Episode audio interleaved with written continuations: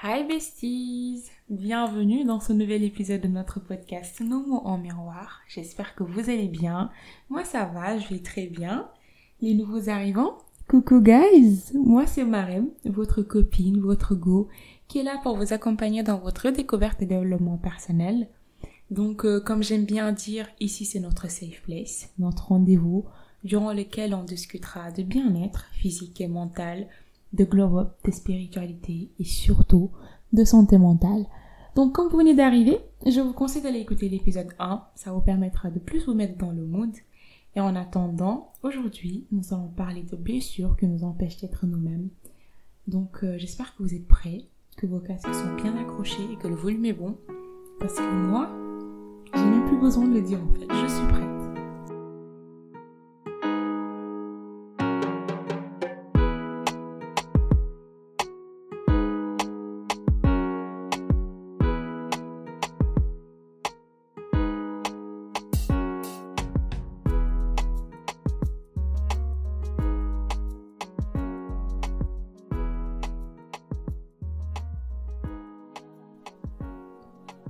Re-moi guys, j'espère que vous êtes bien installés et en état de passer un moment fun et instructif avec moi. Donc comme je vous ai dit tantôt, aujourd'hui nous allons parler de blessures qui nous empêchent d'être nous-mêmes. Oui, je sais, le sujet fait un peu peur, mais j'ai choisi de commencer par ce sujet-là parce que je pense que c'est une étape très importante dans le process de redécouverte de soi, dans la mesure où il est important de pouvoir identifier la vraie nous c'est-à-dire notre vraie personnalité, notre caractère, nos actions, nos comportements et juste notre perception des choses et le potentiel masque ou les potentiels carapaces que nous avons pu nous forger au fur et à mesure du temps et des expériences que nous avons vécues. Entrons maintenant dans le vif du sujet. Il est connu qu'il y a cinq types de blessures qui empêchent une personne d'être réellement elle-même, qui sont la trahison, le rejet, l'abandon, l'injustice et l'humiliation. Il faut savoir que chacune de ces blessures a un masque correspondant, et ce masque est l'identité qu'adopte la personne souffrant de la blessure et ainsi devenir quelqu'un d'autre. Je vais vous faire un petit topo de ces masques. Par exemple, les gens qui souffrent du rejet portent le masque du fuyant, l'abandon le masque du dépendant, l'injustice le masque du rigide, la trahison le masque du contrôlant et l'humiliation le masque du masochiste. Alors aujourd'hui j'ai choisi d'en traiter que deux parce que pour moi ce sont les blessures les plus répandues et surtout parce qu'elles vont de pair mais aussi parce que j'ai pas envie de vous faire une super longue épisode. Donc aujourd'hui nous allons parler du rejet et de l'abandon. Commençons donc par le rejet. Rejeter une personne, c'est la repousser lui faire comprendre qu'on ne le veut pas dans sa vie, qu'on ne le veut plus dans son entourage. Et euh, pour mieux vous faire comprendre les caractères et les comportements qu'ont les personnes qui souffrent du rejet, je me suis dit que je vais scénariser la chose, quand nous allons prendre euh, des personnages, supposer que ces personnages ont ces blessures et après montrer comment ils agissent dans différentes situations. Alors, le premier personnage, on va l'appeler Amelia. Les vrais savent d'où viennent ce nom. On va l'appeler comme ça. Donc, Amy est une jeune fille très effacée qui a beaucoup de mal à s'intégrer parce qu'elle pense que se faire remarquer ou essayer de s'intégrer pourrait la mener à un autre rejet, chose qu'elle ne veut surtout pas revivre. Elle a peur de prendre de la place parce que pour elle, prendre de la place signifie déranger et déranger signifie prendre le risque de se faire rejeter par les gens qu'elle croit déranger. Amy est aussi euh, assez contradictoire dans la mesure où, quand elle est choisie, elle se rejette elle-même, ne croyant pas au fait qu'elle soit choisie ou au fait qu'elle mérite d'être choisie, et quand elle ne l'est pas, elle le considère comme un rejet. Et ainsi, sa blessure s'agrandit, et plus sa blessure s'agrandit, plus elle a tendance à s'attirer des circonstances dans lesquelles elle se sentira rejetée. Donc, comment vous dire que la vie d'Ami n'est pas très simple? Voyons maintenant les comportements d'Ami dans les situations beaucoup plus concrètes. Au travail ou à l'école, Amy a tendance à être très perfectionniste car pour elle, le moindre jugement sur ses actions est un rejet. Et donc elle pense que la réalisation parfaite de ses faits et gestes euh, pourrait la protéger. En amour, elle se sent souvent incomprise et euh, peut passer mais d'une amour intense, genre euh, Roméo et Juliette ou Amélia et Magip. C'est quoi, vous, votre standard de, d'amour intense, genre euh, de couple qui s'aime intensément, je sais pas moi, j'ai, rien qui me vient en tête, donc je dis Roméo et Juliette, c'est le classique. Mais il peut passer d'une amour intense de ce genre à une haine profonde. Elle a aussi du mal à établir des relations durables parce qu'elle se méfie beaucoup des autres par peur d'être rejetée. Et dans la même logique, elle évite de s'engager émotionnellement dans ses relations, ce qui fait que la plupart des relations des amis, en tout cas en amour, sont très euh, superficielles. Avec ses amis, Ami n'est pas trop du genre à exprimer ses opinions si on lui demande pas, parce que euh, elle a peur du possible affrontement que ça pourrait créer au cas où ses amis et elle n'ont pas les mêmes avis, qui sont des avis divergents.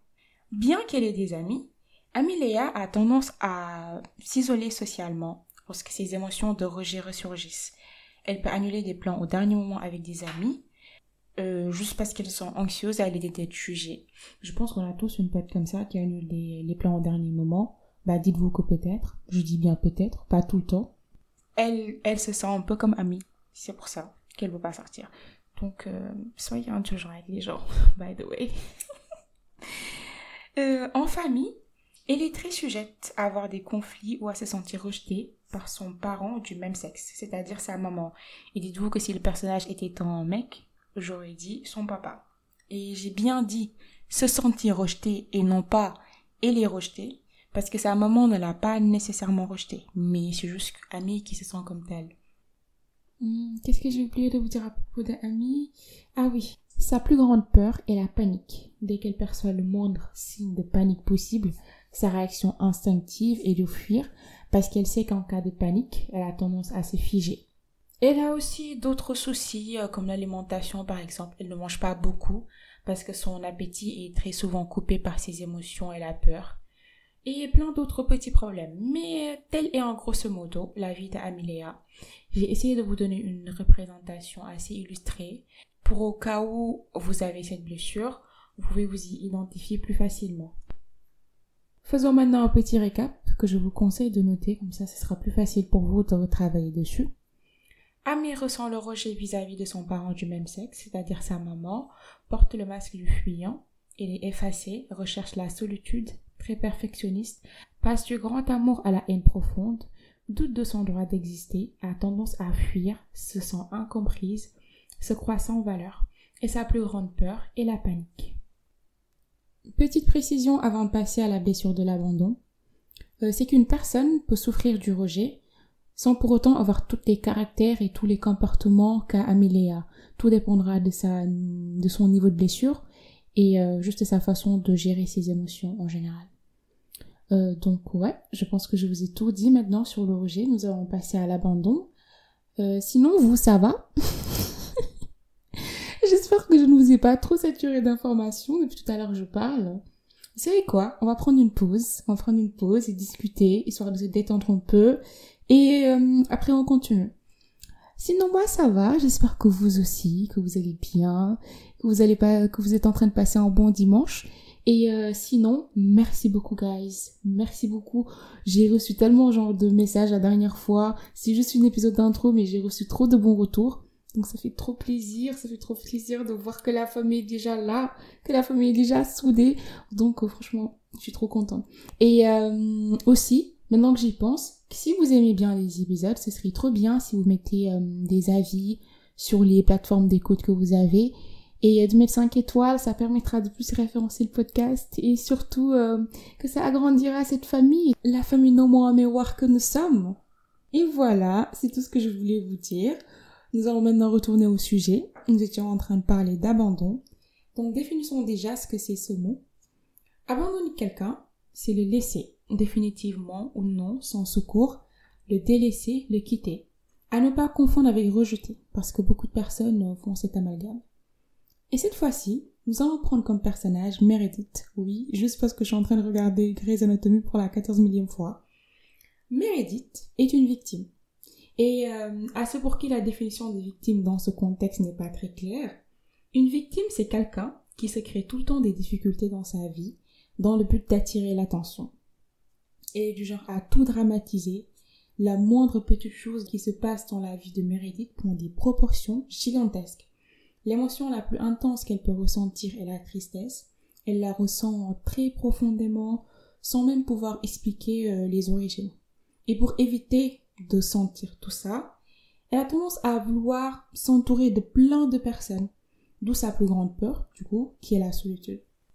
Meredith a aussi des phases dans sa vie où tantôt tout se passe bien dans le meilleur des mondes, ou tantôt elle est dans une tristesse intense.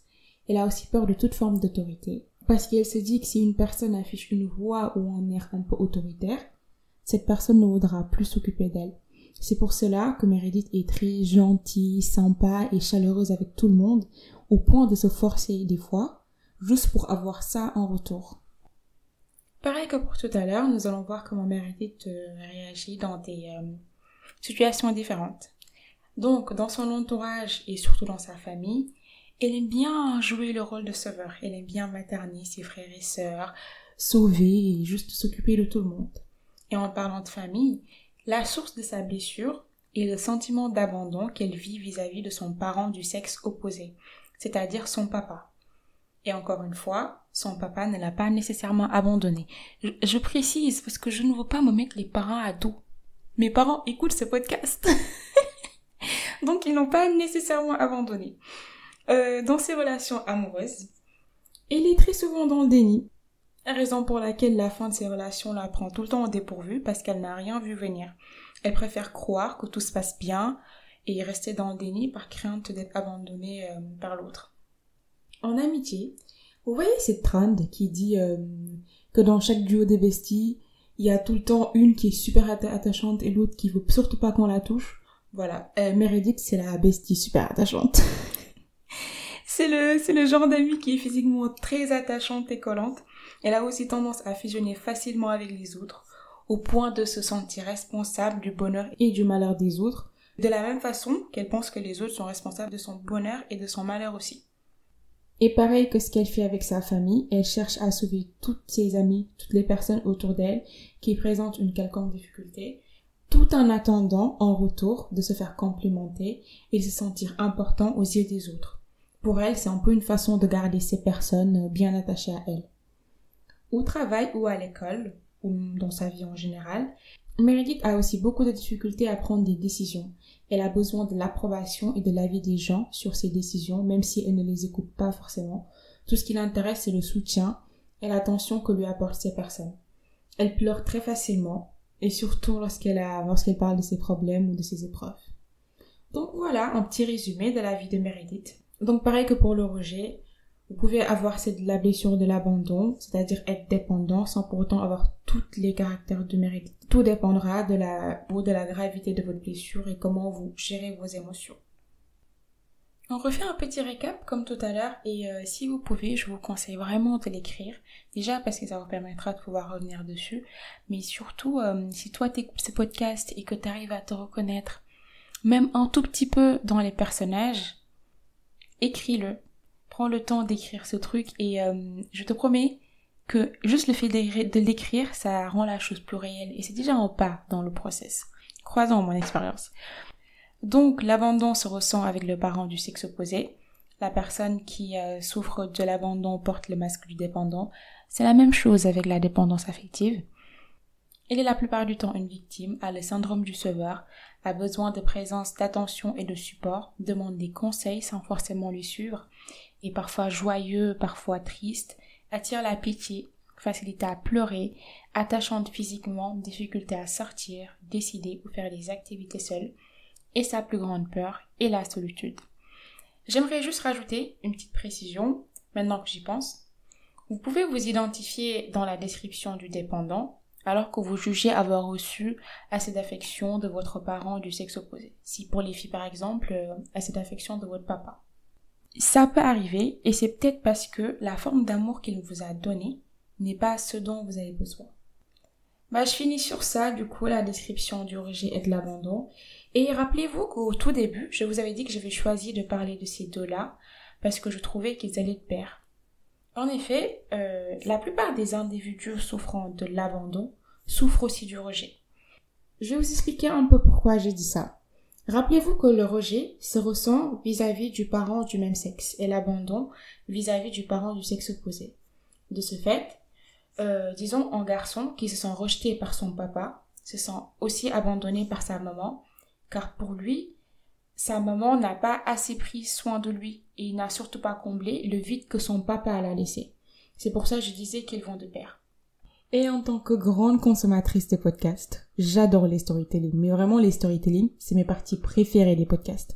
Donc, je me suis dit, pourquoi pas vous parler de mon expérience personnelle sur ce sujet et euh, ça vous permettra de plus comprendre pourquoi j'ai choisi ça comme le thème du premier épisode. Donc, moi, j'ai, ou plutôt j'avais les blessures du rejet et de l'abandon. Alors, détrompez-vous, je n'ai pas eu une enfance malheureuse ni des parents horribles. Mes parents sont incroyables. C'est des crèmes, je les adore. Et je dis tout le temps que si je devais renaître, ils seraient encore mes parents. Même si, même si, quoique, de temps en temps, je me dis, c'est qui ta maman, Queen Bee? Euh, C'est qui ton papa, Obama? Ça, ça pète, ça envoie du lourd. Mais euh, ils gagnent quand même. Je, je finis toujours par choisir mes parents. Donc comment vous dire qu'ils tiennent vraiment la concurrence? Bref, revenons à la storytelling. Étant enfant, je me suis sentie rejetée pour les raisons suivantes. Ma maman, elle a son moule d'éducation et elle voulait que je rentre dans le même moule qu'elle. Chose qui est très normale parce que c'est le seul exemple d'éducation qu'elle a et c'est ce que sa mère lui a donné. Sauf que moi, je suis un peu rebelle et ça depuis toute petite. Donc je lui disais non parce que ma nature ne me permettait pas de rentrer dans ce moule certes, mais aussi parce que faire ça voudrait dire être quelqu'un d'autre pour le restant de ma vie. Alors, euh, comme vous pouvez bien le deviner, c'est pas comme ça que je disais quand j'étais petite. Euh, j'avais pas la maturité pour. C'était euh, plutôt des réactions d'ado. Mais maintenant, avec du recul, je le formule comme ça parce que je sais que c'est le message que je voulais lui faire passer à l'époque. Et comme si ça ne suffisait pas, il y avait une fille qui habitait dans la maison et qui, elle, était partante pour se mettre dans ce moule et donc donner à ma mère la fille parfaite qu'elle voulait avoir. Donc logiquement, ma mère matchait et s'entendait plus avec cette fille qu'avec moi. Donc je me suis sentie un peu rejetée et remplacée dans ma propre famille. Je me suis aussi sentie abandonnée dans la mesure où, durant ces événements, mon père était mon seul repère. Sauf que, juste comme un père normal, il ne va pas prendre ma défense en cas de conflit avec ma mère devant moi parce qu'il ne voulait juste pas défier l'autorité de ma mère. Et euh, des fois, il n'avait juste pas à le faire en vrai. Franchement, des fois, il n'avait pas à le faire. J'avais tort parce que du fait de mon ressenti, j'étais un enfant assez colérique et compliqué à gérer. Donc, ces faits et ces événements ont fait de moi une fille assez euh, complexe à gérer. J'avais tendance à éviter de m'attacher aux gens pour éviter un rejet, parce que dans le cas contraire, j'étais trop attachée, donc dépendant. Avec moi, c'était tout le temps les deux extrêmes. Quand les gens me montraient des signes d'amour, je n'y croyais pas trop. Je me disais pourquoi ils m'aiment pourquoi les gens y font semblant. J'avais aussi tendance à m'auto-saboter et à me rejeter moi-même. Comme ça, si les autres le faisaient, ça me dérangeait pas tant que ça, vu que je me le fais déjà moi-même. Je me comparais aussi beaucoup aux autres, ce qui témoigne de mon euh, manque de confiance et manque d'estime en moi. J'aimais aussi euh, beaucoup faire plaisir à tout le monde au point de me nuire, parce que pour moi, j'ai besoin de gagner l'amour des gens et parce que pour moi, l'amour était forcément conditionnel. Normal, je me suis sentie pas aimée par ma maman parce que je n'ai pas voulu entrer dans le moule qu'elle voulait. Et euh, j'avais ce comportement même vis-à-vis de mes parents. Je me rappelle par exemple que la seule motivation que j'avais pour aller à l'école, pour bien travailler à l'école, on va dire, c'était la satisfaction de mon père. Parce que pour moi, pour que mon petit papa, pour que mon, euh, mon seul repère, il m'aime, il fallait que je sois excellente à l'école. Mais bon, euh, maintenant on va pas se plaindre, cette partie de l'histoire, elle m'a bien servi quand même. Maintenant, alhamdulillah, tout va très bien avec mes parents. J'ai pris le temps de travailler sur moi, ce qui m'a permis de comprendre à quel point ces événements ont eu une très grande influence sur ma vie. Et franchement, en discuter avec mes parents était la meilleure décision que j'aurais pu prendre. Ça m'a aidé à comprendre eux comment ils ont vécu l'histoire, parce que je peux vous promettre que si c'est eux qui vous parlaient aujourd'hui, ce serait pas la même chose, parce qu'on l'a pas du tout vécu pareil. Tout ça pour vous dire que toutes ces choses, c'est juste une question de perception et de concours de circonstances. J'imagine que vous devez vous demander, mais euh, pourquoi elle parle de choses aussi personnelles dans son podcast? Surtout les gens qui me connaissent, ils doivent être choqués. Mais parce que ce n'est pas grave. Ce n'est pas grave, cette histoire, c'est quelque chose qui s'est passé dans ma vie. C'est pas, ce n'est ni de ma faute, ni de la faute de mes parents, ni de la faute de personne. C'est des choses qui arrivent dans la vie. Et ça m'a aidé à devenir la femme que je suis aujourd'hui. Certes, avant, ça m'a créé des problèmes, mais je me suis basée sur ça pour devenir cette version que je suis aujourd'hui et j'en suis extrêmement fière.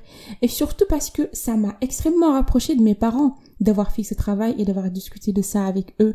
Pour vous dire, j'ai limite coécrit ce script avec mes parents. Donc, euh, guys, si vous avez des histoires ou des expériences comme ça qui vous ont marqué et qui continuent à vous marquer et à avoir une influence sur votre vie, acceptez-le. Acceptez-le, digérez ça. Euh, si vous avez besoin d'en parler, discutez-en avec les gens que ça concerne.